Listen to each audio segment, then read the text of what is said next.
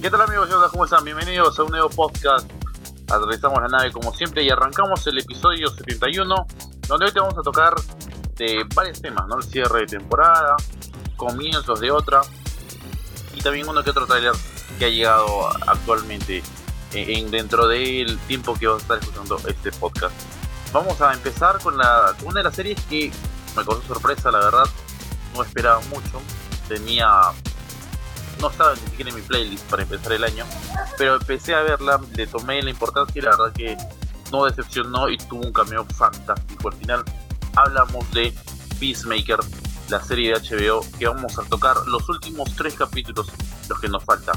Y digo nos porque no estaré solo el programa el día de hoy, sino estaré acompañado de gran Reimer Rodríguez, que estará también hablando de este capítulo y de las series nos corresponde tocar el día de. Reimer, ¿cómo te va? Bienvenido. Hola Renzo, ¿qué tal amigos de los socionautas? Bienvenidos a un nuevo episodio para hablar, como ya nos lo dijo Renzo, de este cierre eh, de esta serie de Peacemaker que llegó como que de infiltrado a la fiesta y al final terminó siendo el, llevándose todo el show, ¿no?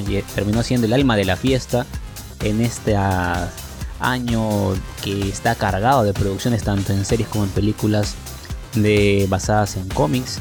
Llegó ahí como que de infiltrado y hasta ahora se está robando el protagonismo. Todavía queda mucho por delante, pero yo creo que tiene con qué competir para ser eh, uno de los primeros lugares en nuestro ranking cuando lleguemos a fin de año de mejores producciones, ¿no? Así que creo que a la, y creo que a la mayoría, por lo que he visto en redes, les ha eh, causado la misma impresión, Renzo. Así que creo que ya vamos metiéndonos de lleno a este resumen de estos últimos tres episodios de Peacemaker. Así es, no, también uh, tocaremos al final un HBO Max compartió un video entretenido con John Cena hablando de sus haters. Bueno, lo tocaremos al final. Vamos con el resumen de esta serie, los últimos tres capítulos. Arrancamos con Peacemaker, capítulo número 6, eh, que se llama Lamento después de leer. Morg le revela a Debayo que las mariposas vinieron de un planeta moribundo y que la mariposa Goof es la que lidera a los demás en un plan para dominar la Tierra, siendo Morn el único disidente. Harcourt también revela que ella y Economos llegaron a descubrir la verdadera identidad de Moore después del incidente de Goff arregla la liberación de Oji y adquiere una orden de arresto para Smith, para gran consternación de Loco. En el remolque de Smith, la mariposa Goff intenta comunicarse con Smith y con Chase, pero llega a la fuerza policial de la ciudad de Evergreen para intentar arrestar a Smith, lo que origina que escape con Eagle y Chase. Chase rompe accidentalmente el frasco de la mariposa permitiéndole hacerse cargo de Son.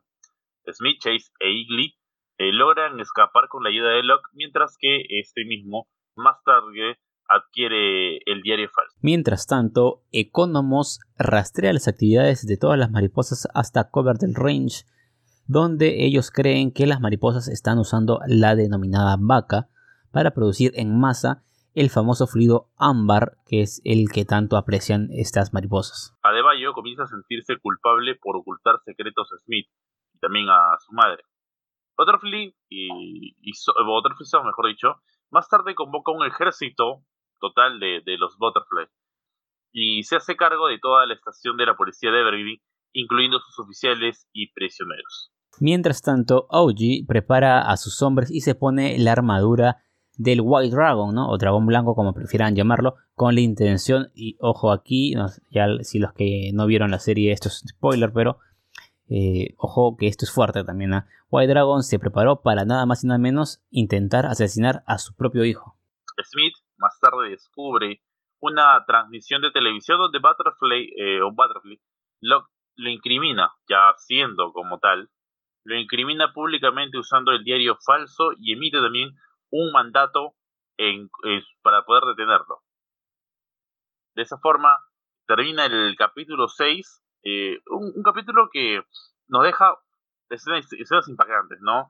Eh, primero, donde ya sabemos que Mon es, está poseído por, por, la, por la mariposa, está dentro de su cerebro, pero entendemos que Hardcore ya sabía esto.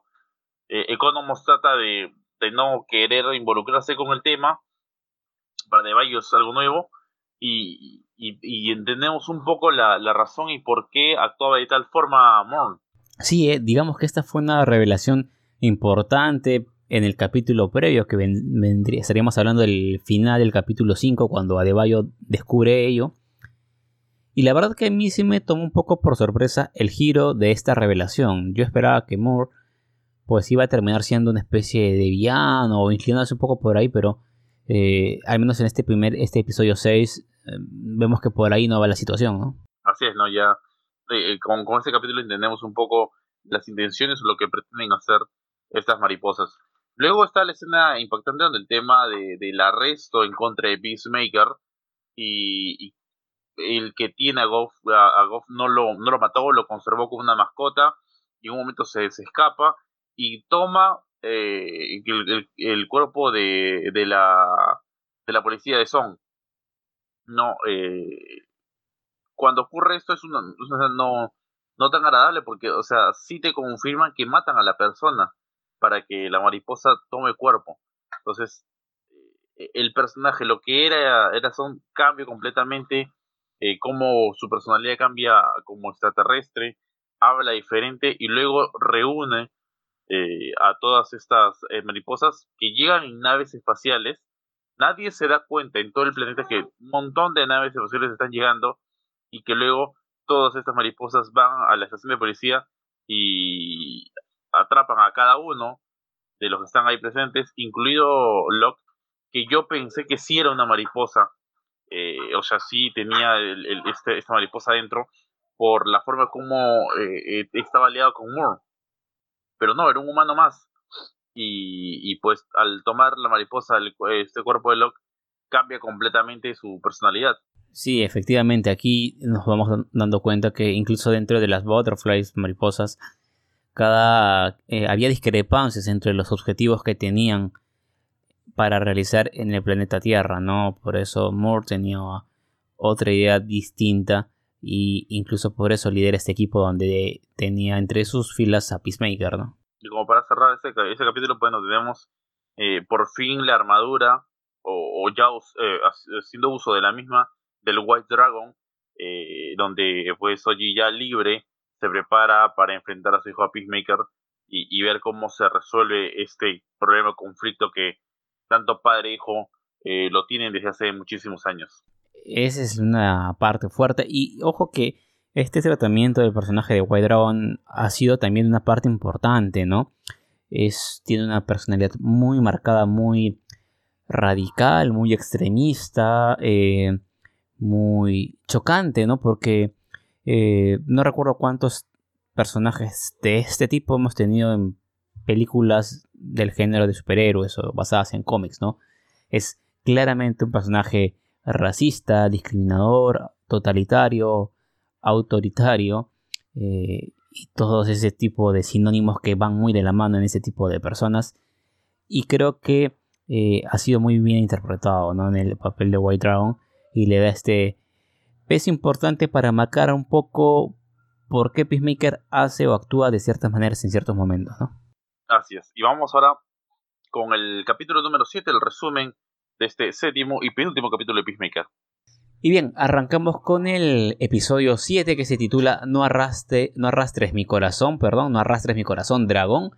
Y bueno, arrancamos teniendo que eh, Smith está perdiendo la confianza en los demás miembros del equipo por lo tanto, se dispone a ir a encontrar a la vaca con Chase, con Igly y un recio ecónomo, ¿no? Ya este personaje sabemos que tiene ciertas reticencias para actuar, para ser más, más práctico, pero en el camino son interceptados por eh, OG o White Dragon y sus seguidores. Harcourt se enfrenta a Devallo en una misión secreta y a la vez traición enterándose de su relación con Waller en el proceso, es decir, por fin se descubre que Amanda Waller es la madre de Bayo. Moore intenta irse con ellos, pero la, la policía que ha sido poseída por los Butterfield llega y lo asesina. Mientras Harcourt y Adebayo reflexionan sobre su próximo paso, aparece Judo Master para atacarlas. Finalmente es sometido y dejando en forma inconsciente a Deballo. Después de una larga persecución, Peacemaker es atrapado por los seguidores de OGO White Dragon. Igly intenta salvarlo, pero es herido por OG. Chase golpea en un punto débil la armadura de OG, haciendo que sus armas sean inútiles mientras Economos asesina a los seguidores de OG. Siempre aparece el momento donde más se le necesita a Economos. Eh, Peacemaker finalmente le dispara a White Dragon en la cabeza, matándolo. Asesina el hijo a su padre. Más tarde, el equipo se reúne en una clínica veterinaria cerca donde Igly está recuperándose por suerte. Ya sin Moore, el equipo decide nombrar a Hardcore como la nueva líder de esta agrupación y ella luego les informa sobre el intento de las Butterflies de teletransportar a la denominada vaca hacia otro lugar. A medida que equipo se dirige, las mariposas comienzan los preparativos para mover su vaca, una que es en realidad una larva alienígena, gigante, ¿no? Y está es un poquito eh, especial, porque nos muestran finalmente a, este dios de los de las mariposas. Eh, aquí no hay muchísimo, hay un poco de acción, no hay muchas cosas interesantes en el en el proceso. Eh, lo que, bueno, tenemos, o, o quizás siente un poco de pena, es momento en donde Morn pierde la vida, ¿no? O al menos la, la mariposa de Morn es asesinada por Butterfield Sound. y pues que como el equipo comienza ya a, a, perder la cabeza y, y, tendré que abrirse por, por su cuenta y buscar cómo solucionar ese, este tremendo problema que es armado. Sí, una baja bastante sensible en el equipo, ¿no? Hace tan solo un episodio habíamos terminado de entender un poco las motivaciones de Moore. Pensábamos que de repente por ahí iba a ser una pieza importante en este enfrentamiento contra los Butterflies, pero termina siendo asesinado.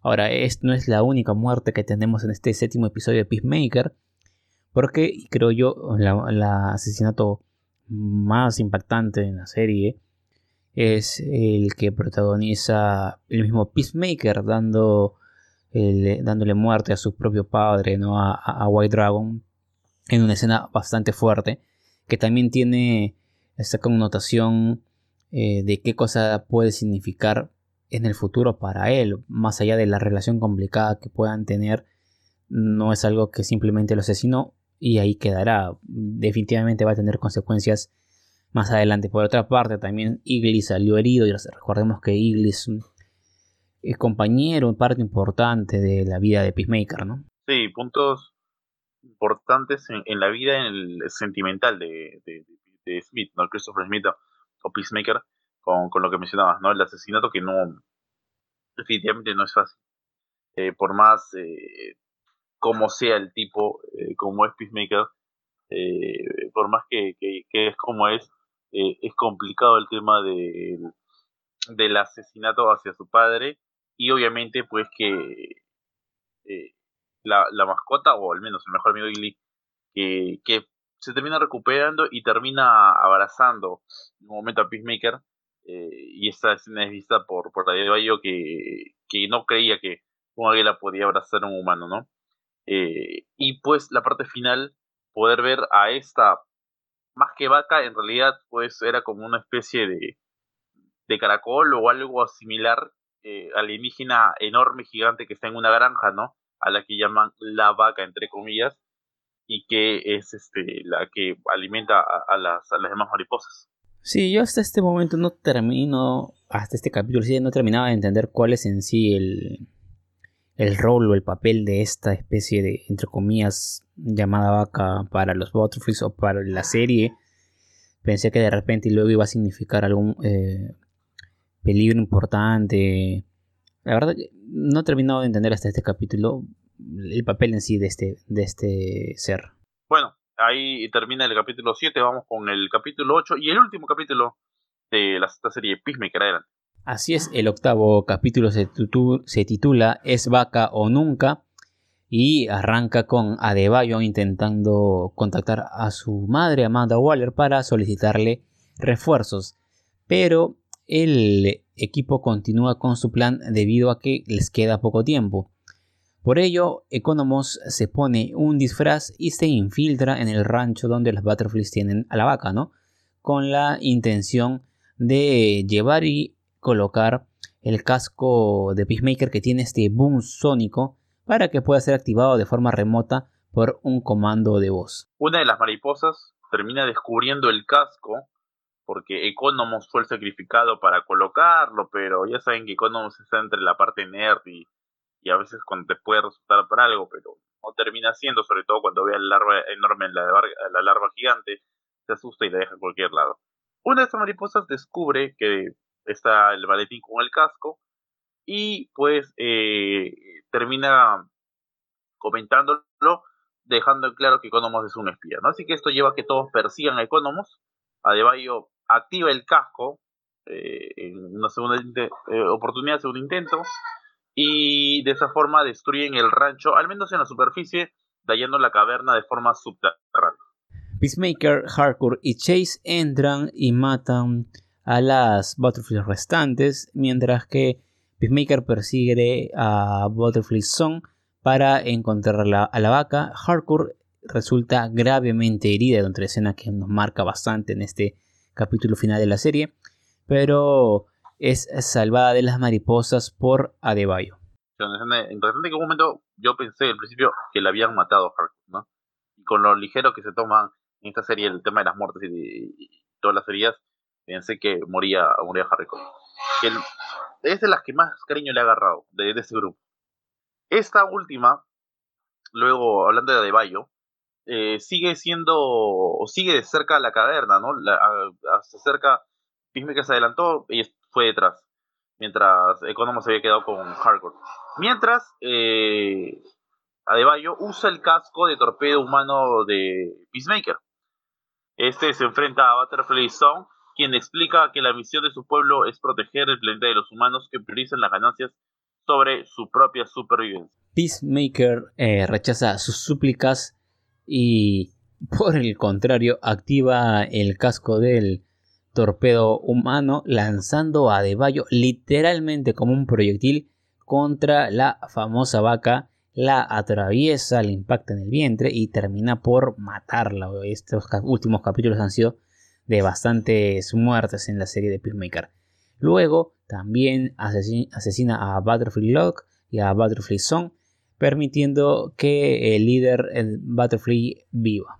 vuelve a dejar con vida a, a Goff, eh, Peacemaker. Eh, todo esto termina, han derrotado a, los, los Butterfly, eh, solamente queda, queda con vida Goff, el resto murió, Locke, Song e incluso la, la... Y cuando se están yendo Peacemaker con los demás, viendo los momentos creo que más geniales en toda la serie. Es eh, la aparición de la Liga de la Justicia, no completa, pero aparece en cierto modo. Y desaparecen Superman, Wonder Woman, eh, Flash y Aquaman. No aparece Cyborg, no aparece Batman, aunque eh, luego uno se entera que estaban en el cambio final, solo que por una cuestión de edición no los incluyeron. Eh, Smith y el equipo, hablando de Peacemaker, van en busca de ayuda médica para Harcourt. En el hospital, eh, Peacemaker y Bayo terminan haciendo las paces, mientras que esta última eh, posteriormente hace un discurso público limpiando el nombre de Smith y exponiendo en realidad el proyecto Butterfly y el grupo de trabajo X a la presa, es decir, condena a la madre por lo que hizo eh, con, con, este, proyecto, ¿no? Dentro de el cambio de la Liga de la Justicia, no aparece Henry Cavill como, como Superman, tampoco aparece Gal Gadot, Gal Diosa Gadot, no aparece como Wonder Woman, pero sí tenemos a Ezra Miller como Flash y sí tenemos también a Jason Momoa como Aquaman. Ya en el epílogo de este episodio final vemos cómo Economos regresa a trabajar a la penitenciaría Belly Reef. También vemos cómo Hardcore continúa con su recuperación porque recordemos terminó bastante herida luego del enfrentamiento contra los Butterflies. Por otro lado, Peacemaker regresa a su casa, ahora vive con Igly. También a su lado aparece el Butterfly Goff, recordemos que lo había dejado vivir. Pero además aparece otro personaje a su lado para terminar de hacer esta especie de cuadro familiar ahí sobre la entrada de su remolque. Y se trata nada más y nada menos de White Dragon, de Aoji, su papá, a quien él mismo asesinó, pero ahora en forma de alucinación. Por si fuera poco, asesina a su padre y ahora se le presenta para seguir, entendemos o presumimos, seguir atormentándolo. Y de esta manera se cierra el octavo capítulo y además la primera temporada de la serie de Peacemaker. ¿Tenemos confirmación de segunda temporada de Peacemaker?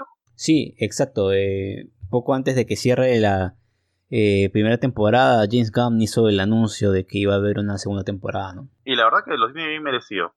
La serie ha, demostrado, con poca expectativa, ha demostrado que puede sostener. John Cena me parece que es perfecto para el papel de Peacemaker y es suficiente para sostener. Hablaremos de, de, John Cena y, el tema Peacemaker quizás eh, luego de esto, pero rápido con lo, con lo que quedó.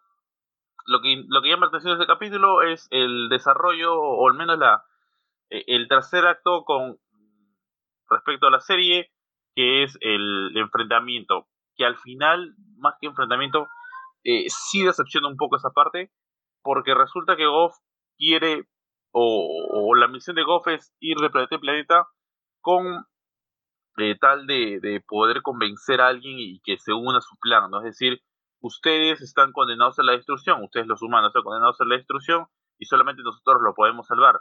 Hey, eso yo lo escuché antes, creo que alguien tenía un guantelete y hacía... Pero aquí ocurre con unas mariposas. Entonces, eh, escucha esto y, lejos de convencerse o algo, porque Goff le suplica, ¿no? Trata de, de, que él, eh, de que Peacemaker sea parte de ellos, pues lo que hace es asesinarlos. Fin del, del tema, concluye así, de esa forma la amenaza, entre comillas, de las mariposas acaba de esa forma, porque si su misión era eh, salvar a los humanos porque no pueden hacerlo, pues llegaron para matar humanos, apoderarse de sus cuerpos y querer hacer lo que ellos quieran, porque pues los humanos somos condenados a morirse, sí, es, cierto, ¿no? La única especie que, en vez de querer evolucionar trata de, hacerlo al revés, pero en fin, más de más menos, el es de alguien y, está hecho, ¿no? Si no, no estaría la, la, el tema humano. Pero lejos de ir a un proceso, a un tema social con todo este, este rollo, eh, sin duda lo que va jala del capítulo, que eh, no solamente es la resolución, sino el tema de, de, del cameo de la, de la Liga de la Justicia y cómo se va encaminando eh, a, Peacemaker como una especie de héroe antes que un de un villano como lo vimos en al menos en la película del Escuadrón Suicida. Exacto, no, esta eh, serie es como digamos una expiación de los pecados o de la sensación de pecados o de, ser villano que nos dejó o con la que nos quedamos de Peacemaker respecto de la película de The Suicide Squad, ¿no? Es como una lavada de cara la que tenido el personaje de John Cena, que tengo que decirlo, la, yo tenía muchas dudas, no he visto muchas películas donde John Cena actúe, creo que he visto por ahí un par y no era el protagonista definitivamente. Yo tenía muchas mis dudas, porque recordemos que luchadores, ¿no? personajes de lucha libre que saltaron a la pantalla grande, hay más de un caso, obviamente y de lejos el más reconocido y exitoso, que y entiéndaseme bien, exitoso no es igual sinónimo de grandes actuaciones, pero el más exitoso es Dwayne Johnson, La Roca, pero también estuvo Hulk Hogan y otros tantos más. Pero respecto de John yo tenía muchas suspicacias sobre qué tan a la altura va a poder estar para sostener él como protagonista una serie, porque en The Suicide Squad era un personaje más dentro de un elenco numeroso, pero no era el que tenía que ponerse a los hombros el show. Y eh, aquí no hablábamos de una película de una hora, dos horas, dos horas y media, hablábamos de una serie de ocho capítulos, que si lo sumamos estamos hablando de más o menos seis horas en pantalla, así que es bastante tiempo. Yo tenía mis dudas, pero al final tengo que decirlo que John Cena me tapó la boca con una gran actuación, detrás de él había un gran guion, pero definitivamente le puso mucho de su cuota para tener esta versión de Peacemaker que a mí me ha encantado. Creo que, eh, y aquí puedes tener que ver a James Gunn nuevamente que esté en el banquillo de director, porque, como lo dije en un podcast pasado, ¿no? Gunn en su momento cogió a los Guardianes de la Galaxia, que no eran los X-Men, los más famosos de Marvel, que tampoco eran los Cuatro Fantásticos, que no era el Capitán América, Iron Man, que eran más o menos eh, conocidos, no era Spider-Man, pero se encargó de poner en boca de todos a Guardianes de la Galaxia, personajes que normalmente no eran muy conocidos, ¿no? Y ahora lo mismo hace con Peacemaker. DC tiene a Batman, tiene a Superman, tiene al Joker, tiene al Acertijo, tiene al Pingüino. Incluso muchos de los villanos de Batman eran más conocidos antes que Peacemaker, a Wonder Woman, Aquaman y demás miembros de la Liga de la Justicia. Y Peacemaker, puedes decirle a cualquier persona que tenga mediano conocimiento del universo DC que te nombre 10, 15, 20 personajes antes de la serie de Peacemaker, antes de su estreno, y estoy casi seguro que nadie te iba a mencionar a Peacemaker. Y ahora, la mayoría de gente entiende que quién es Peacemaker, te lo ha visto la serie, está viéndola, eh, ha visto algunos resúmenes, pero ha insertado, ha puesto en palestra a DC con un personaje que antes era desconocido. Y eso es una gran labor de este, este dúo, James Gunn con John Cena. Y los personajes como Hardcore, como Adebayo, como Economos, como eh, eh, Vigilante, han ido sosteniendo y formando esta especie de, colchón, esta especie de escuadrón para respaldar esta labor liderada por James Gunn y John Cena. Y en ese contexto me termina de cerrar la serie. Tiene momentos muy interesantes, ¿no? Porque es, repito, no es una historia de origen. Nos están volviendo a, dar una un, digamos un resurgir del personaje debido a sus hechos anteriores y en ese sentido va muy bien hay escenas dramáticas que donde vemos que el personaje piensa se cuestiona evoluciona tiene pruebas difíciles como asesinar a su padre. Eh, pero si tengo que ponerle un pero a la serie es el tratamiento de los villanos. Nunca me terminó de convencer la idea de los Butterflies como villanos, como antagonistas, como, o ya ni siquiera como villanos, digamos como algún escollo, alguna piedra en el camino de Peacemaker para lograr esta redención o esta lavada de cara, ¿no? O sea, desde el comienzo no me parecieron muy complicados, ¿no? Eh, nunca hubo tampoco una figura de villano villano en sí, por más que hubo una Butterfly líder y esta figura de la vaca tampoco me termina de generar un real peligro, ¿no? De tener esa percepción. Obviamente también se puede entender que está del otro lado que Peacemaker no es un superhumano, o sea, es un humano muy entrenado, pero no tiene superpoderes. Así que ponerle un rival más fuerte iba a ser un poco eh, ilógica la, la, batalla. Así que por ahí también un poco entiendo la justificación, pero creo que algunas cositas le faltaron a los villanos y con eso sí ya la serie como show total hubiese tenido un mejor cierre. Te falta mencionar uno de los luchadores que se convirtieron en artistas, ¿no? Dave Bautista también, por ejemplo, ¿no? Como el gran e invisible Drax en Guardianes de la Galaxia, también, de James Gunn. Eh, pero, pero sí, ¿no? Ya, ya hablaremos un poco más de, John Cena. Y, básicamente es eso. Eh, coincido con el tema del, del, villano. Es la parte que queda en DVD de esta serie eh, nunca terminó cerrando y creo que el capítulo final te demuestra que no cierran como villanos eh, los, las mariposas porque tienes uno que, está en contra del líder y el líder quiere ayudar a los humanos entre comillas pero a su forma eh, tipo como dije tipo Thanos no el tipo en buena manera o no genocidio quería que reducir la cantidad de humanos a la mitad para de esa forma haya, haya mejores recursos para los demás y que no hubiese problemas, ¿no? En cierto modo. Eh, pero es lo, lo, lo, que termina pasando. De ahí es lo que podemos cerrar con, con el tema de la serie, ¿no? De ahí pasa la, la, la escena final, eh, antes de hablar de, del cameo, que es el tema de, la limpieza del nombre de Peacemaker, que podría resultar para algo más adelante, va para su temporada, y no solamente digo la segunda temporada, sino lo que podría resultar con más películas. Está Flash a la vuelta de la esquina, así que podría resultar ahí. Lo que es los trabajos eh, detrás de escena con, Amanda Waller y lo que es eh, eh, lo que viene haciendo quedaría un poco expuesta y pues de ahí lo que es eh, también la continuación de los demás personajes eh, en, lo que, en sigue, ¿no? Ya no tienen un líder, pero cómo van a seguir trabajando y qué tan, tan cerca están. Ahora, para la segunda temporada que tenemos, Goff no está muerto, está vivo y fue a visitarlo a Peacemaker y está actualmente con ellos. Exacto, y también no terminamos de entender qué es exactamente lo que pasó con Goff. Cambió de pensamiento, eh, ya no va a querer por ahí meterse en algún humano para hacer los planes que tenía en mente. Esa parte no se nos explica.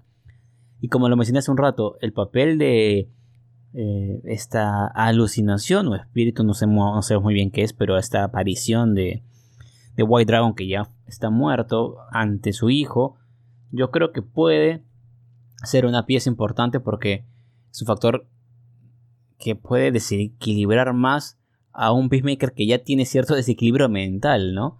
Así que esos dos personajes creo que pueden ser, eh, digamos, claves en la formación de esta ideología, de esta forma de ser de, Peacemaker de cara a la segunda temporada, donde presumo que nos mostrarán a un nuevo villano. Muy bien, y también para ir cerrando, seguramente la parte más importante de la serie eh, en cuestión de, de hype, que tiene que ver con lo que fue el cameo de la Liga de la Justicia. Ya lo hablamos un poquito eh, en el resumen, y pues aparecieron cuatro de los seis personajes que son eh, en la Liga de la Justicia.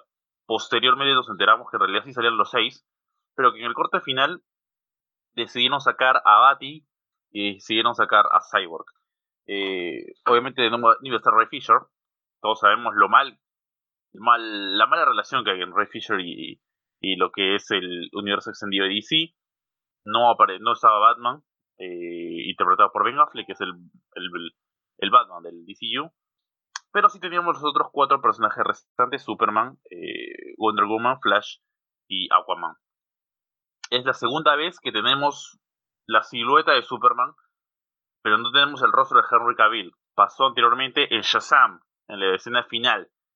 Eh, no aparece el rostro de Henry Cavill, sí aparece Superman aquella vez. Y en esta no apareció eh, Gal Gadot, ¿no? Como Wonder Woman. Pensé que sí podría salir. No, en este caso no, no fue.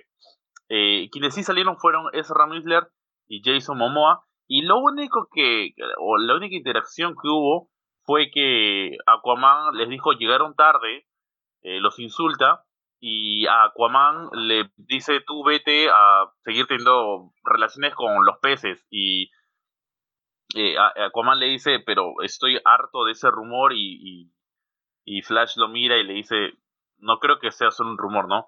Eh, dejando en claro ese, ese concepto, ¿no? Ahí entre lo sofílico que podría ser Aquaman con, con las demás especies marinas.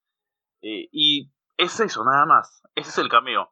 Pero uno puede decir, eh, es solamente eso, tampoco tener a, Jason Momoa y Ezra Miller, que va a ser sin duda tendencia este año por Flash, y, lo que podría ser también la segunda entrega de, de, Aquaman, eh, solamente eso, bueno, creo que un universo de James Gunn, eso es suficiente como para meterte el alto hype que necesitaba este capítulo. Sí, ese cameo, eh, digamos, no hubo gran diálogo, gran revelación, pero sí, la verdad no lo esperaba.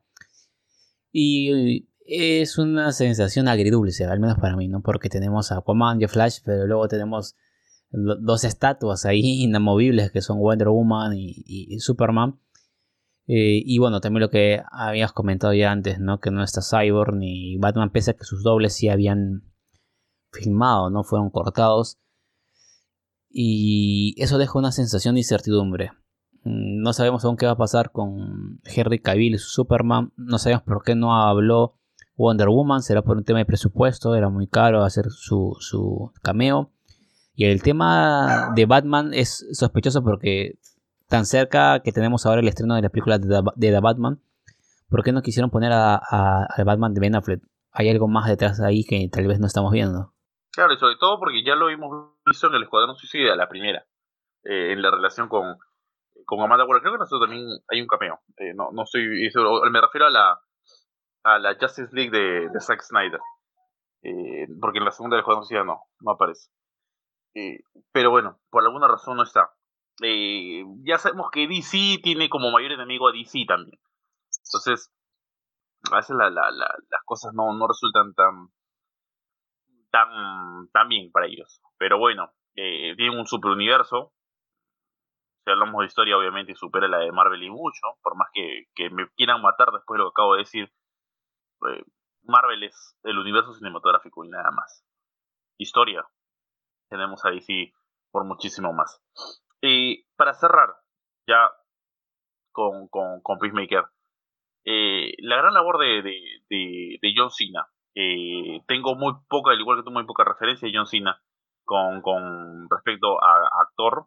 Lo he visto en algunas, en algunas películas, eh, otro papel obviamente. y la verdad que es un tipo rudo, muy parecido a lo que es La Roca en sus, en sus comienzos. El tipo de personaje es el mismo, pero aquí es diferente. Y es más, siento que veo una, un John Cena diferente en la serie de Peacemaker al John Cena que vi en el Escuadrón Suicida del año pasado. Eh, completamente diferente. Eh, vi un John Cena un poco más serio, eh, más ligado a lo que busca el personaje, la paz a todo a toda costa, muy pegado al lado del gobierno, defender a como sea, e incluso lo terminas odiando por matar a Rick Flag. Para, a ver, en la primera película, mi Rick Flag, la verdad que, en verdad, muy poco. Pero en esta segunda película, como que tenías un acercamiento con el personaje y ya, lo, ya uno lo conocía. Termina matando Peacemaker a Rick Flag, es el más humano de todos, y, y como que termina estudiándolo. Y, al final, cuando el personaje de Idris Elba eh, termina aparentemente matando a Peacemaker, pues como que, bien, genial, se murió y no quiero verte, este desgraciado. Y luego sabes muy bien que va a tener una serie en enero. Esto hablo cuando fue el estreno del de, Escuadrón Suicida. Y tienes una escena post-crédito de la misma en donde está en, en, en, el hospital y lo sacan con vida. Yo cuando vi eso dije, no hay forma que yo vea esa serie porque la verdad que no tiene sentido. O sea, un personaje que me pareció, ¿cuánto? 20 minutos en toda la película. Encima mató a Rick Flag. O sea, ¿qué rayo? ¿Qué me va a mostrar este personaje? Pero la estrategia de HBO Max fue fundamental. Porque así como te vendió WandaVision Disney Plus, en esta eh, no te soltó el primer capítulo solamente, te soltó los tres primeros capítulos. Luego lo fue sacando de uno por uno en tres semanas a llegar al capítulo 8. Pero soltarte tres capítulos de una serie de un personaje que no esperas nada, pero que lo ves por curiosidad y porque dura entre 35 y 40 minutos, que es mucho, es suficiente y ves y pude ver un John Cena diferente en la forma de sostener una serie por su cuenta. Eh, levantar o, ojalá la audiencia eh, siendo más John Cena que Peacemaker. Y, y un tipo con altos problemas de salud mental, eh, con un humor negro muy fuerte, pero que a la vez tiene muchos demonios contra sí. E incluso e incluso tenemos eh, la gran diferencia entre lo que es Disney y lo que es otra plataforma. Disney no te va a pintar muchas escenas de acción, mucho menos desnudos. Y aquí en el primer capítulo de Peacemaker tuvimos un desnudo del, propio Peacemaker con una mujer eh, que estaba, que era una butterfly, en serio, ¿no? Y, luego esta lo intenta matar y todo el asunto. Pero que era necesario para la, la serie. Yo siempre soy un eterno eh, que peleo siempre por el tema de que un desnudo tiene que tener un propósito en, una producción. En este lo tuvo. Y luego de eso, te enganchó tanto, al menos a mí me enganchó tanto los tres primeros capítulos, que decidí seguir con la serie y la verdad no me arrepiento para nada. Y ya es parte de nosotros y seguramente, como tú lo dijiste, Raymond, va a estar en nuestro top 10 de lo que va a ser las series de este 2022 y oye que vamos a tener muchísimo el tema de superhéroes. Así que va a estar pelea ese, ranking, va a estar muy peleado. Pero creo, creo que ya febrero siento y, y, que y seguramente cuando escuchen este podcast ya va a ser marzo y va a haber otras producciones, eh, Peacemaker va a estar en ese top 10, creo, por John Cena sobre todo. Sí, creo que yo más o menos ya había dicho un poco de lo que tú estás comentando, coincidimos en ese punto. Eh, viendo un poco el panorama de las producciones que se vienen, no va a tener la competencia fácil, definitivamente Peacemaker, porque se viene The Batman ya en casi nada. Luego en abril tenemos Doctor Strange and the Multiverse of Madness. eh, tenemos eh, más películas de Marvel y, más contenido, pero creo que Peacemaker tiene argumentos con qué pelear, es una buena ubicación en el ranking de nosotros a fin de año, ¿no? Así es, ahí lo estaremos viendo y de esa forma le vamos a poner el punto final a la serie de Peacemaker y esperaremos la segunda temporada. La verdad que yo ahora sí, sí le espero la segunda temporada, no esperé para nada la primera y me llevó una buena, buena impresión. Cerramos ahora sí el mundo Peacemaker, nos vamos al manga. A Dragon Ball Super que estrenó capítulo 81 en el manga. No mucho hubo, hubo más acción que otra cosa, pero creo que vamos entrando ya a, la parte interesante de este, de este arco, ¿no? El capítulo que se llama El conflicto de Goku, Gas eh, usa un poder que termina paralizando los cuerpos santos de Goku como de Vegeta. Granola intenta golpear a Elec, pero Gas salva a su hermano y le da un muy fuerte golpe, lo ataca muy violentamente a Granola, tan es así que termina por romperle los brazos y luego por si fuera poco, los deja ciegos por completo de un ataque. Tras eso, Elec toma a Granola y le dispara por la espalda, dando por muerto al cereciano. Vegeta, en algo bastante sorprendente, le da lo poco que le queda de energía a Goku y con ello Goku se vuelve a transformar en Super Saiyajin Blue. Ya haciendo costumbre eso que Vegeta le dio energía a Goku, ¿no? Majin Buu el torneo del poder y ahora Granola. Eh, o al menos la saga de Granola. Comienza la pelea entre Gas y Goku, pero la diferencia de poder automáticamente la podemos visualizar. Gas usa técnicas que complican a Goku y además le señala que este, es decir, Goku, no tiene el espíritu de lucha que sí lo tenía Bardock. Recordemos que Gas había enfrentado al papá de Goku, a Bardock, hace años atrás, en ese mismo planeta precisamente. Un buen castellano Gas futbolizó esta frase, ¿no? O sea, le terminó diciendo, hey, Bardock, tú eres Maradona, Goku, tú eres Messi. Así, sí, es muy castellano, le dijo más o menos eso en términos futbolísticos Gas a, a, Kakaroto. Gas provoca que Goku se ahogue dentro de la pelea, lo lleva a una zona donde hay agua, lo termina hundiendo y provoca que se ahogue. Pero este para sobrevivir en su instinto de supervivencia le responde con un Kamehameha aunque Gas lo devuelve. Goku observa eh, y se percata que Granola sigue vivo y que además Monaito, el Nameku que vive en el planeta serial, está haciendo eh, lo que mejor saben hacer los Nameku 6 en estas tipo de batallas, aplicar su poder curativo. Gas intenta matar a Monaito, pero Goku llega a tiempo y hace la teletransportación hacia un planeta muy cercano junto a, Gas, donde casualmente está Jaco, el patrullero galáctico. La pelea continúa en ese lugar, pero para saber qué ocurre en este nuevo planeta tendremos que esperar al próximo número del manga, el número 82, que se estrenará de manera oficial vía Manga Plus de Shueisha el 18 de marzo de este año. Muy bien. Dentro de lo que nos puede dejar este capítulo, entendemos que Gas es el tipo más poderoso del universo. Eh, no hay nadie mejor que Gas en cuestión de poderes. Vamos a ver el tema de estrategia de pelea, cómo eh, Goku podría neutralizar a Gas. ¿no? Por ahora, la diferencia de poder es muchísima y Gas es muchísimo más poderoso que Goku. Eh, a tal punto que Gas acaba con, con Granola, termina derrotándolo eh, y, por un momento creemos que lo mata, pero luego nos enteramos que, está con vida. Eh, hay algo más dentro de, lo que quiere hacer él que aún me sigue quedando en ello. Eh, pero ¿crecerá más el poder de gas o alguien podrá ponerle fin de alguna forma a gas? ¿Crees que, o sea, entendemos porque sabemos hacia dónde se va direccionando este, eh, la historia, porque termina, todo tiene que terminar en, el torneo de artes marciales donde aparece Up. Es decir, Goku y Vegeta están con vida.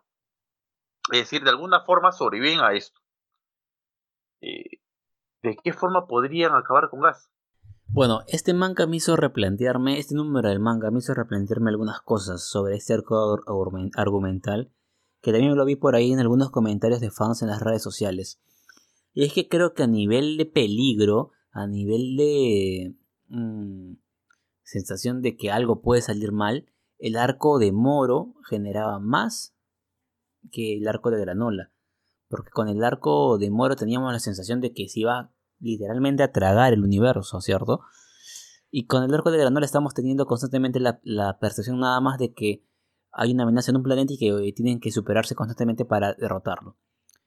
No digo que, que Gas no pueda intentar destruir el universo, pero no me genera esa sensación, o no se está transmitiendo esta sensación que sí se nos transmitía con la saga de Moro.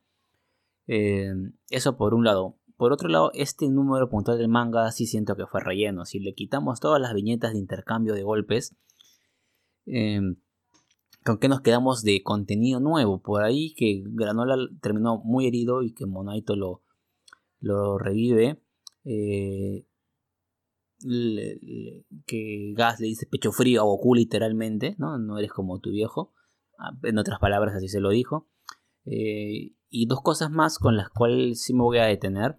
Uno que es Vegeta mm, termina siendo algo que pareciera ser no digno de Vegeta. Ya están cambiando un poco al personaje. Era antes muy normal ver a Vegeta muy reticente, muy, digamos, no de acuerdo en fusionarse con Goku, en usar semillas de ermitaño, en darle poder, en todo ese tipo de cosas. Y ahora es como que se está eh, volviendo un poco volando Vegeta, ¿no? Y no sé qué tan bueno sea esto para el personaje en lo que resta de, la saga, ¿no?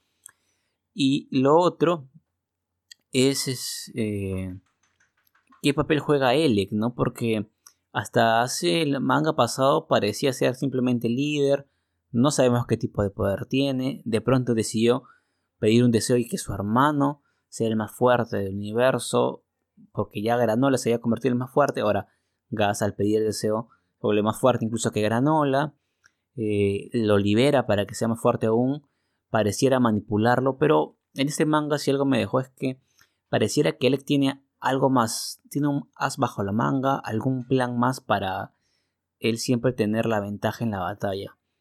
Eh, no se me ocurre qué, o no se me ocurría qué en estas semanas, en estos días que leí el manga, pero ahora mientras escuchaba a Renzo, me puse a pensar, si y qué pasaría si Elec aplica en sí mismo lo mismo que aplicó con Gas. Y por eso Elec está tratando de que Gas se supere y libere más, más aún y más poder. ¿Qué pasaría si Elec pide un deseo y pide ahora él ser el más fuerte del universo? Con un Gas que no solo superó a Granola, sino que aumentó muchísimo más sus capacidades.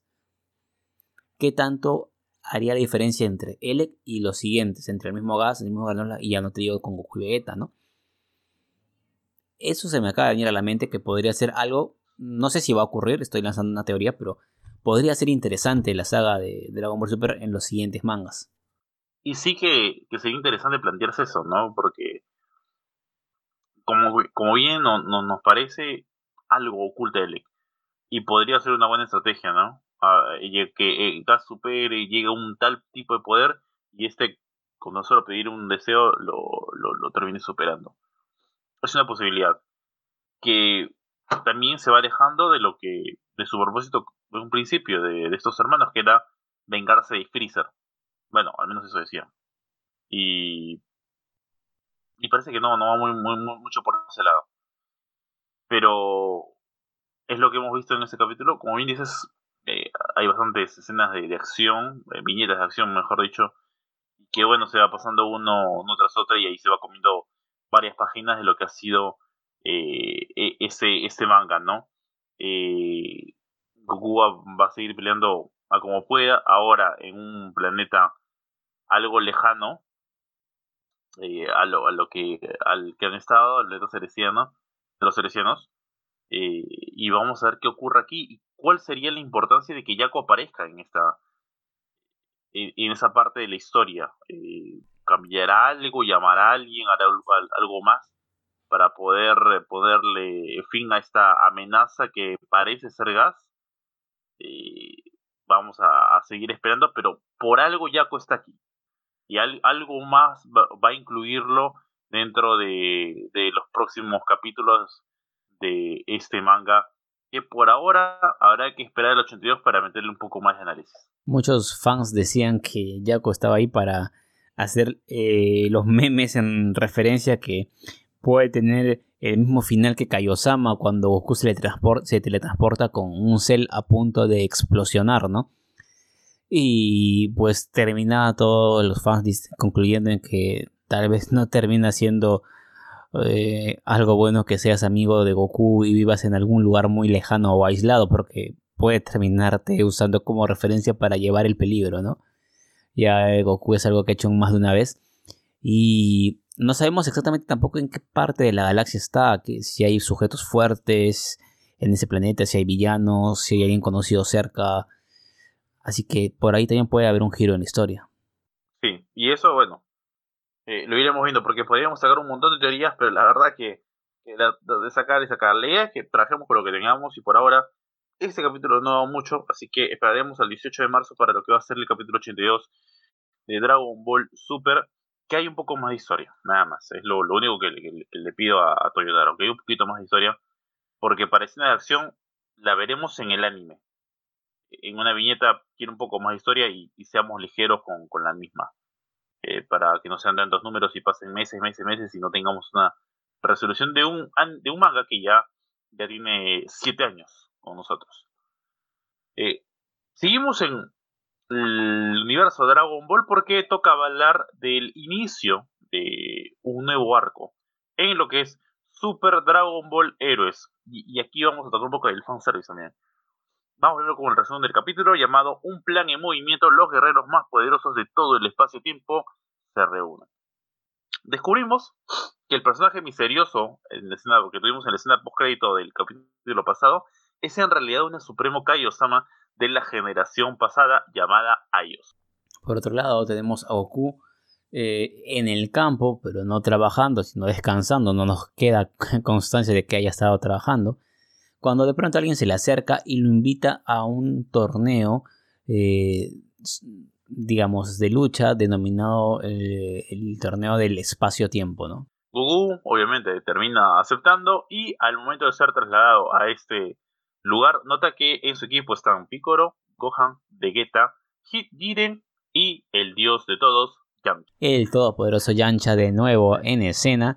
Además nos presentan a los demás equipos donde se destacan villanos que protagonizan de eh, o que han sido protagonistas de las diferentes sagas de Dragon Ball, Dragon Ball Z, así como de las películas eh, de todos los años 80 y 90 con las cuales nosotros crecimos. ¿no?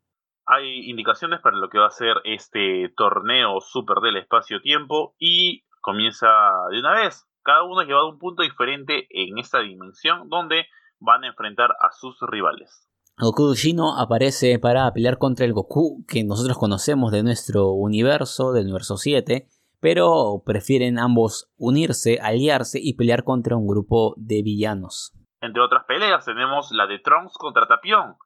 Tapión recuerda cuando le regaló la espada a Trunks de pequeño. Sin embargo, ese Trunks es de otra dimensión, por lo que este no sabe quién es. Así que nostalgia se fue al tacho. Efectivamente, también tenemos un enfrentamiento que promete, como es el de Broly versus eh, Jiren, Hildengard versus Hit.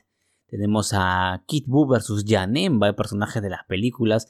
Tenemos a Mecha Freezer versus el dios eh, Yamcha que trata de ahí de darle pelea a este villano y algunos duelos ya se van armando en un torneo que promete bastante. No sabemos aún el verdadero propósito de este torneo, pero lo que sí sabemos es que el próximo capítulo se va a titular Feroz batalla en el torneo super del espacio-tiempo, los guerreros del golpe negro. Aún no hay una fecha estimada para lo que va a ser el estreno de Super Dragon Ball pero este capítulo la verdad es que me ha gustado mucho. Y llamo al fanservice porque definitivamente esto, eso está inspirado en uno de los mejores mangas eh, fanservice que tiene eh, Dragon Ball y que es uno de los mangas que tiene, a ver, eh, saco cálculo rápido, debe tener cerca de 17 años y aún continúa. Y obviamente pues los números salen de acuerdo como ellos lo pueden hacer. Yo he dejado de leerlo hace ya unos dos años, lamentablemente, sé que hay muchos números más. He revisado hace unos meses la página y sí me, quedan como 200 páginas eh, no leídas. Porque van como en el mil, dos y, mil y tanto y me quedé un poquito menos. Pero en fin, eh, este manga es de unos franceses y por suerte está para cualquier tipo de idioma y se llama Dragon Ball Multiverse. Pueden buscarlo así como tal en Google y los va a mandar a la página. Es de lectura gratuita. Tienen que leerlo. Son, eh, creo que 18 o 19 universos en los que ocurre eh, diferentes eh, cosas. No es, a ver, metiéndolo en lo que es el, el, tema de, las líneas temporales, algo diferente cambia y crea una línea temporal. Bueno, en fin, eso es lo que ocurre aquí. ¿no? Todo ocurre tan igual como la línea original hasta un cierto punto donde cambia y, pues se van creando estos, estos universos. Eh, con el pasar del tiempo, ahí mismo en este Dragon Multiverse tenemos a, a, Bills y a, y, a Whis como espectadores. Obviamente ellos toman importancia en el 2012-2013. Y ya el este manga ya tenía tiempo de haberse realizado. Y pues básicamente es eso. La pelea de diferentes dimensiones o de, de guerreros de diferentes dimensiones. Eh, a la diferencia que ahí los hacen uno por uno, como es el torneo de artes marciales, ¿no? Aquí es más que todo un todos contra todos. Parecido a lo que también tuvimos con el torneo del poder, eh, con el, ese torneo de, de los diferentes universos, ¿no? En el cierre de Dragon Ball Super. Eh, básicamente es eso, ¿no? Solo que Ahí no tenemos cambios de dimensiones, simplemente tenemos universos, personajes diferentes, historias, historias diferentes. A comparación de líneas temporales en las que todo se cambia, pero tenemos los personajes, eh, los mismos personajes en una y en otra eh, misma línea del tiempo. Eh, y hablando ya de este capítulo, porque este es como que el preámbulo, ¿no? Así que ya saben, si quieren buscarlo en internet, Dragon Ball Multiverse, seguramente lo van a encontrar en YouTube, si lo quieren como resumen. Lo van a encontrar también de un manga. Y si les gustaría, a quienes están escuchando el podcast, les gustaría que hablemos un poco de Dragon Ball Multiverse, dejarlo en la caja de comentarios que más adelante se le vamos a, decir en las redes sociales. Y, podemos tocar un poco, porque son varios capítulos. Ya tiene como más de. Vale, cuando yo lo dejé tenía como 72 capítulos, así que imagino que hoy por hoy eh, debe tener muchísimos más capítulos. este, este manga de. manga creado por fans ya volviendo a lo que es el capítulo, tenemos un, nuevo personaje seguramente podría tomar importancia más adelante, que es eh, Ayos, ¿no? Esa Suprema Kaiosama de una generación pasada y creo que tiene que ver con el tema de ser la Suprema Kaio del tiempo de la generación pasada, porque trata de robar los pergaminos del tiempo a, la Supremo Kaio actual.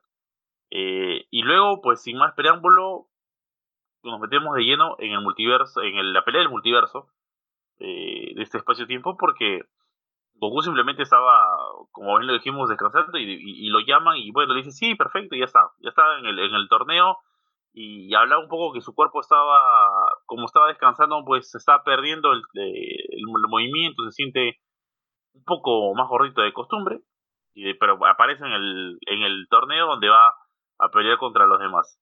Así que, que bueno, aparentemente llaman a los mejores de este universo y obviamente eh, se entiende a, los personajes que llamaron, ¿no? Pues Goku, Piccolo, Gohan, Vegeta, Hiri, Jiren y, pues sobre todo se entiende muchísimo el por qué llamaron a Yamcha, ¿no? Creo que es el personaje más random que vamos a ver en este torneo. Eh, pero definitivamente hay mucho fanservice, lo cual emociona bastante, me incluyo. Volver a ver personajes como Tapión, Yanemba, eh, eh, los Freezer, las fuerzas especiales Ginyu, eh, Boyac y sus esbirros. creo que de los villanos que conocimos en las sagas y las películas, por ahí falta tal vez Garlic Jr., ¿no? Se me ocurre de los pocos que han quedado afuera. Tal vez faltaría Piccolo Daimaku y algunos Majin Buu, ¿no? El Majin Buu flaco, el malo. Y de repente algunos de Dragon Ball GT, un baby tal vez, ¿no? Un, una estrella. Y, y, creo que ya estaríamos súper contentos, ¿no? Pero ojo que hay personajes que han salido en las sombras. Podrían todavía darnos la sorpresa, ¿no? Eh, es cierto. Por ahí que sí, sí hemos visto una que otra sombra. Parecido también a lo que ocurrió al principio del arco del torneo del poder en Dragon Ball Super, ¿no? Cuando todos creíamos que el enmascarado era Bardock, y en realidad se trataba de, del bigotón del universo 11, cuyo nombre se me fue acá de ahorita, eh, pero que se podría presumir. Además, esa sombra estaba junto a la, si mal no estoy, estaba con el, el escuadrón ese de, de eh, estaba con ellos, así que eran cinco, así que al, Lima puede estar por ahí. Pero ya, a ver, el, el, el, equipo de, de, Goku y compañía ya, mm, la verdad que yo te juro que no sigo sin entenderlo ahí. Hay harto fanservice aquí. Ya, a la, gente que dale lo que le gusta y estamos en un eh, manga promocional, perdón, anime promocional, se me el manga del, del, que hablábamos, que bueno, nos van a dar esa especie de fanservice, así que bueno, eh, este torneo es la mitad de lo que fue el torneo del poder, está por, por el tema del tiempo. Eh, así que eh, vamos a esperar bastantes capítulos relacionados a eso, porque hubo como. ¿Cuántos capítulos para el, tema del torneo del poder? Arrancó creo que en el 97-98 y acabó en el 131, así que fueron bastantes. Así que imagino que para, para este, que es la mitad, habrá aproximadamente unos 20-30 capítulos, podría ser. No creo tampoco que, haya mucho relleno, pero pero podría darse para que no, no corran también con, lo que va a ser este nuevo arco. Eh, llama la atención que los demás universos queda solamente el tema de, de, los, de los villanos, salvo alguno que aparece Tapión, y precisamente sobre Tapión, ¿no? Creo que era un momento muy. Si queríamos meter la nostalgia con el tema de fanservice, hubiese servido que, que ante Tapión esté Trunks y no Trunks, el, el, Trunks chino, que es el que se puede transformar en Super Saiyan eh, Dios. Porque Tapión se acuerda, ¿no? Y ese momento es como que, hey, tiene la espada, se acuerda todo, y, y Trunks le dice, y ya, ¿y tú quién eres? Es, es como que, a ver, cuando Wanda le dice a Thanos, tú destruiste todo lo que llamaba, y Thanos le dice, no sé ni quién eres, pero lo voy a disfrutar. O sea, ¿qué rayos? De verdad. en vez de meterle algo de nostalgia, más parece un meme ese, tipo de escenas. Sí, definitivamente, ¿no? Eh, con lo que implicaba volver a ver el personaje de Tapión, evocar esa película. Eh, por cierto que esa película tiene una de las mis escenas favoritas de Goku realizando un ataque, que es cuando transformado en Super Saiyan fase 3 vence al villano haciendo este eh, golpe, este ataque con un puño y la silueta del dragón apareciendo con él, ¿no? Así que por ahí pudieron habernos mostrado un poco más y, generar eh, eh, una mejor recepción en el fandom de la que ya han generado. No digamos que ha sido mal, mal capítulo, pero pudieron haber elevado mucho más el hype si quisieran. Sí, definitivamente era para, poder hacerlo. Y, bueno, ahora, no me puedes decir, pero ¿qué, qué puedes reclamar si el Trunks, que es el, el, que el amigo, el hermano de Tapión, en realidad no está aquí, no aparece aquí, y no apareció en toda la serie, y además sigue siendo un chiquillo, no es ni siquiera eh, el, joven que es el, el, tron, el chino, que está más relacionado con el viajero del tiempo.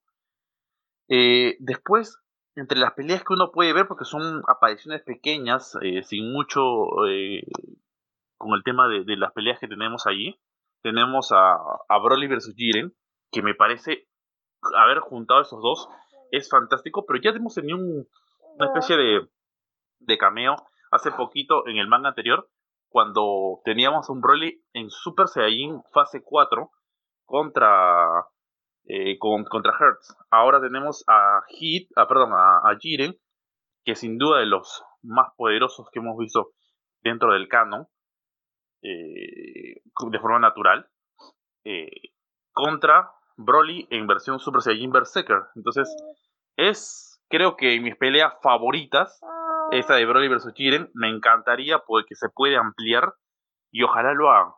Luego la de Hildegard, que es el personaje que termina derrotando Goku en la película de Tapión eh, contra Hit. Ahora, Hildegard, o sea, creo que Hit no tendría ningún problema de poder derrotar a, a, la verdad.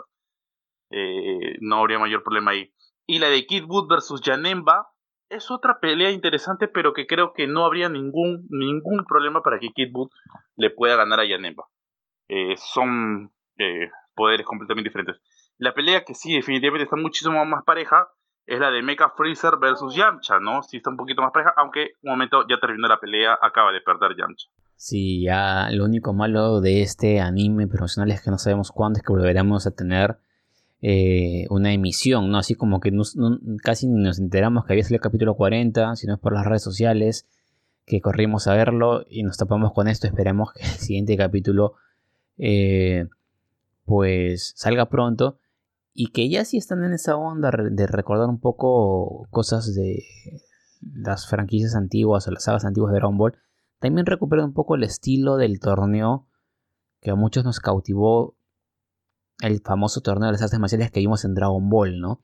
Ese formato de torneo, eh, cómo poco a poco en las batallas se iban desarrollando. Sé que este manga no lo permite, pero que es casi eh, peleas rápidas, eh, full power-ups y, ir corriendo, corriendo, corriendo con el anime, pero ojalá puedan meterle un poco de esa nostalgia al formato del torneo sobre todo. Sí, sería interesante tener una batalla de uno contra uno como lo estamos acostumbrados y como te hablaba de ese anime hecho por, por fans Dragon Ball Multiverse que sigue siendo uno por uno y si lo buscan ahora eh, tiene 2001 páginas. Yo me quedé en la 1200, así que estoy muchísimo más atrasado de lo que creí.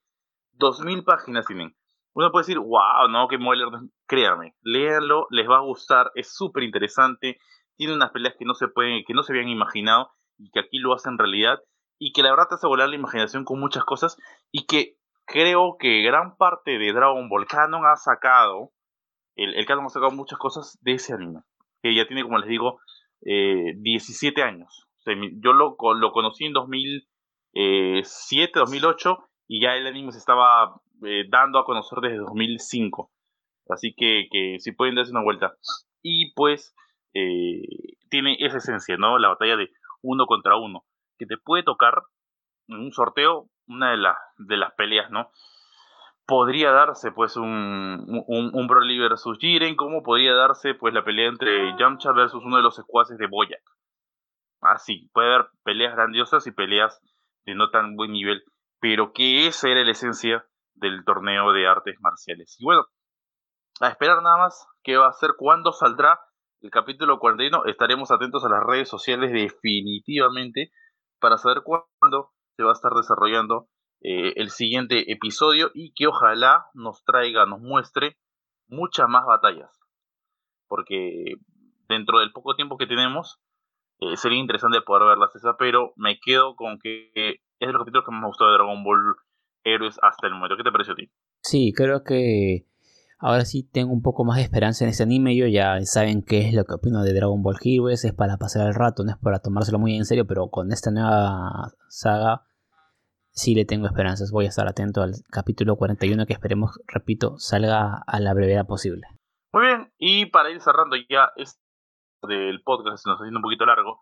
Hablemos de lo que ha sido el tráiler de Morbius, que el día que estamos grabando ha salido el, tráiler final de esta película. Tenemos ya la transformación del doctor Michael Morbius, como desde, el científico se termina transformando en el vampiro, y la necesidad de vivir eh, tragando tomando la sangre de los demás para continuar con, con su existencia. También tenemos la aparición de el buitre o Vulture, el personaje interpretado por Michael Keaton, que ha regresado con todo y con fuerza a las películas de superhéroes. Ya lo tenemos por un lado en el papel de Batman, aquí lo tenemos de vuelta su papel del, buitre. Larga vida a Michael Keaton en estas películas, pero además seguimos sin saber a qué línea del tiempo pertenece, pertenece esta cinta. Tenemos un nuevo personaje que haría de papel del villano y que intentaría, intentaría de alguna forma corromper eh, hacia la villanía a Michael Morbius. Recordemos que la cinta de el antihéroe vampiro del universo de Spider-Man llega a las pantallas grandes en poco más de un mes, el 31 de marzo para ser exacto, en más o menos 31 días. ¿no? Estamos grabando este podcast el último día del mes de febrero, así que ya empezamos la cuenta regresiva para ver a Morbius, a ver a volver a ver a Jared Leto en una película de superhéroes y a ver eh, si esta vez le da mejor que, eh, que en comparación a su interpretación del Joker, ¿no? Así es, ¿no? Bueno, vamos a esperar y a poco alejarlo, de, no encasillarlo en un solo papel a, a Jared Leto. Eh, y lo que se espera es que la película funcione, que este Sonyverse también funcione, ya que está muy de la mano con, con el UCM, ya lo hemos visto, ¿no? Cerca con, con Venom, que entró y salió, pero algo estuvo ahí cerca. Y eh, de las cosas interesantes del, del tráiler, la primera parte ya la sabemos, el tema de la transformación, el tema del vampiro, cómo es, tiene su monstruo cerrado, eh, Michael Morbius, eh, tiene una actitud eh, que comienza a hacer veces uno que otro chiste dentro de lo que se permita. y lo interesante, creo que acá tenemos una mayor, mayor tipo de aparición del buitre, aparece un poco más este personaje, y que también eh, uno se sigue preguntando, bueno, ¿qué línea pertenece? Porque teníamos referencias eh, de los trailers anteriores como Oscorp y como el cartel de, del Spider-Man de Tobey Maguire eh, con la frase de asesino, que pues darían pensar por dónde está. Pero ya que tenemos solamente en este trailer la aparición del buitre, queda más que claro que ese está situado en el UCM.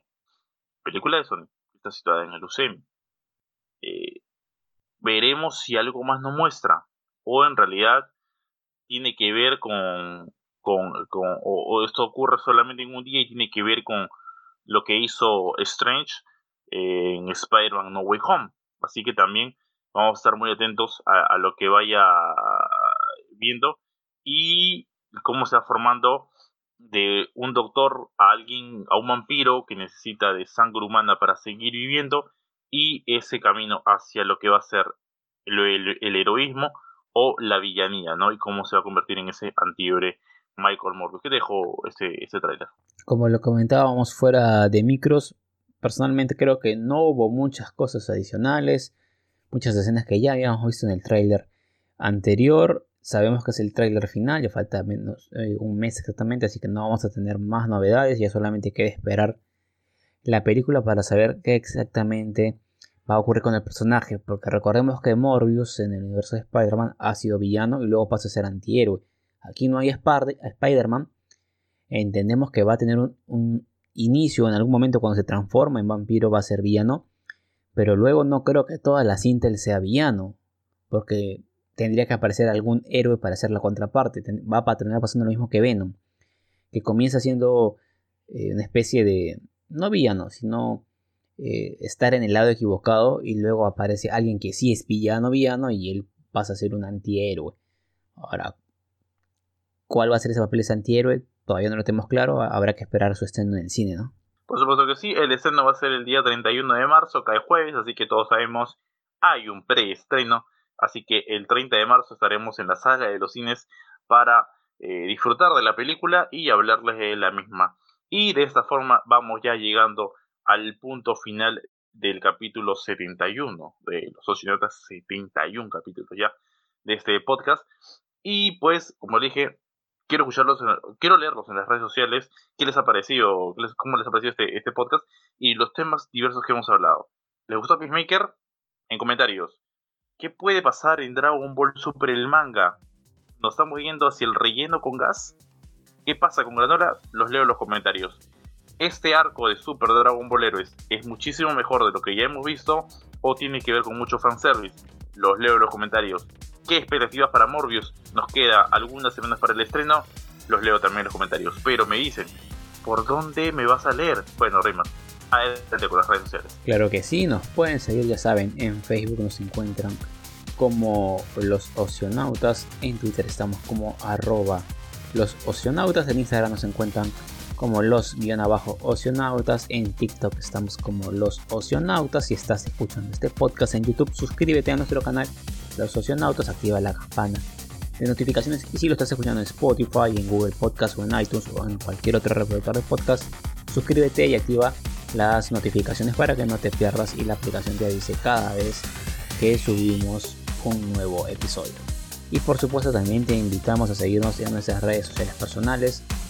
A mí me encuentras en Twitter e Instagram como arroba ReymarR14 y a Renzo lo encuentran como en Twitter, Instagram y en TikTok como arroba rleonp90. Punto final para el capítulo 61 de Los Socionautas. Muchas gracias, sigues hasta ese punto, por habernos escuchado. Nosotros estamos viendo o escuchando mucho más adelante.